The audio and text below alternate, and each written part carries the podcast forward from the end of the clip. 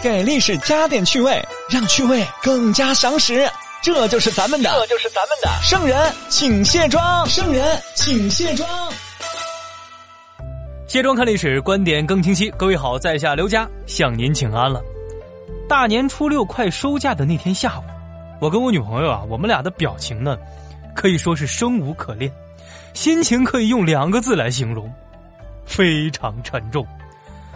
过年一共七天假啊，第一天我值班，最后一天要调整心态，等于只放了五天。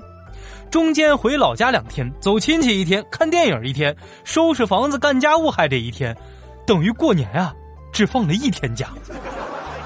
有同感的小伙伴啊，记得节目下方留言告诉我，看到大家跟我一样苦的话，我心里能好受一点。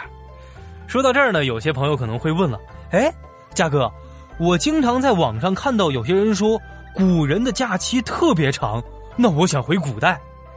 其实呀，古代假期宋朝最幸福，全年休息加起来有一百一十天。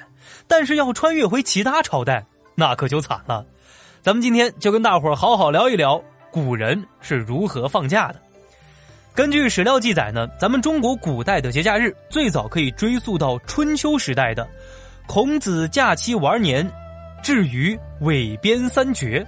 好家伙，人家孔子放假休息的时候啊，就爱看书，把编连竹简的皮绳都用断了好几根儿。其实，在秦代啊，没有节假日这一说。那时候的王公大臣呢，每天都要上朝。如果官员家里边有事儿，什么婚丧嫁娶呀、生病啊，必须向秦王或者是皇帝请假，得到批准之后，才能回家处理家事儿或者养病。咱们中国古代真正的休假制度是从汉朝开始的。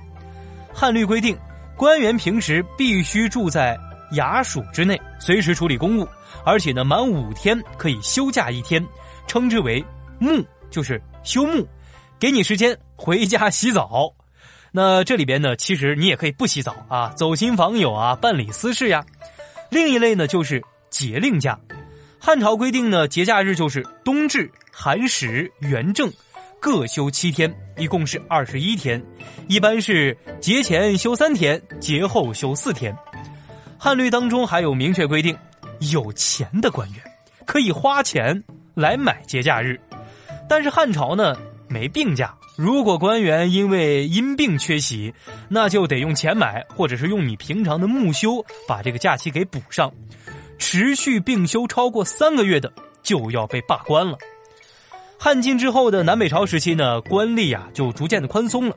那官员不用每天住在官衙当中，变成了正副职轮流值班。要我说，这个也不太好。根据我多年的打工经验来看，正职和副职值班那是很不一样的。哈哈，很有可能是正职来一下，副职做一天。哈哈，能听懂这个段子的小伙伴。隔空拥抱一下。唐朝的官员作息制度呢，可以说借鉴了南北朝的特点，因为官员可以住在家里边，每天按时到衙门上下班，休息日就改成了每工作十天休息一天。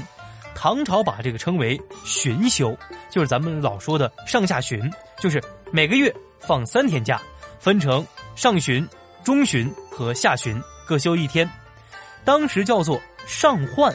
中换和下换，就是三点水一个完字儿，意思就是洗头沐浴，和汉朝的沐休是一个意思。可见古代洗个澡啊是相当麻烦的事儿。唐朝另外的呢，就是他们的各个节令假期明显增多了。元正放七天啊，婚假有九天，病假如果你请的最长的话，可以有一百多天。而且官员每三年啊，还有一次三十五天的探亲假。到了唐朝末年呢，官员退休制度逐渐形成，年纪超过七十岁以上的官员可以申请的告老还乡啊，并且可以领取当时在职的一半工资作为退休金。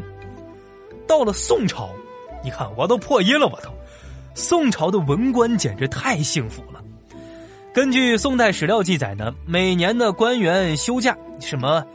元旦、冬至、寒食各放七天，上元、中元、下元、天齐、天庆、天旷、天盛、立春、夏至、立夏、立秋、立冬等等节日也会休息，总共算下来，法定节假日有七十四天，再加上三十六天巡休，一年可以休息一百一十天。除此之外，宋朝官员们呢还有探亲假，像从咱们每年的腊月二十一直到正月二十，有点像咱们现在春节假期啊。只不过现在春节咱们已经上班了，宋朝的官员们还在休假当中。那以至于在宋朝啊，每年到了年末，朝廷上下各地官衙呀不工作了，皇帝大臣们也不上朝了，其他各级的官员也不上班，大家都在准备一件事儿——过年。相较于宋代文官的悠闲生活，明朝当官的也太辛苦了。因为开国皇帝朱元璋他就是个工作狂啊。明代呢，除了保留宋朝每月三天的巡休之外，以及元旦。冬至和皇上的生日这些法定节假日就没有更多的休假了，所以明朝官员每年最多休息五十多天，比宋朝少了将近一半再往后，到了清朝初年和中期的休假制度呢，基本上和明朝一样，但是到了清朝末年，逐渐接受西方文明的影响呢，休假制度也逐渐向西方价值靠拢，一直到我们熟知的辛亥革命之后。一九一二年开始，咱们改用公历，就把公历每年的一月一号定为我们现在的元旦，而我们原来的这种农历的正月初一就改称为了春节。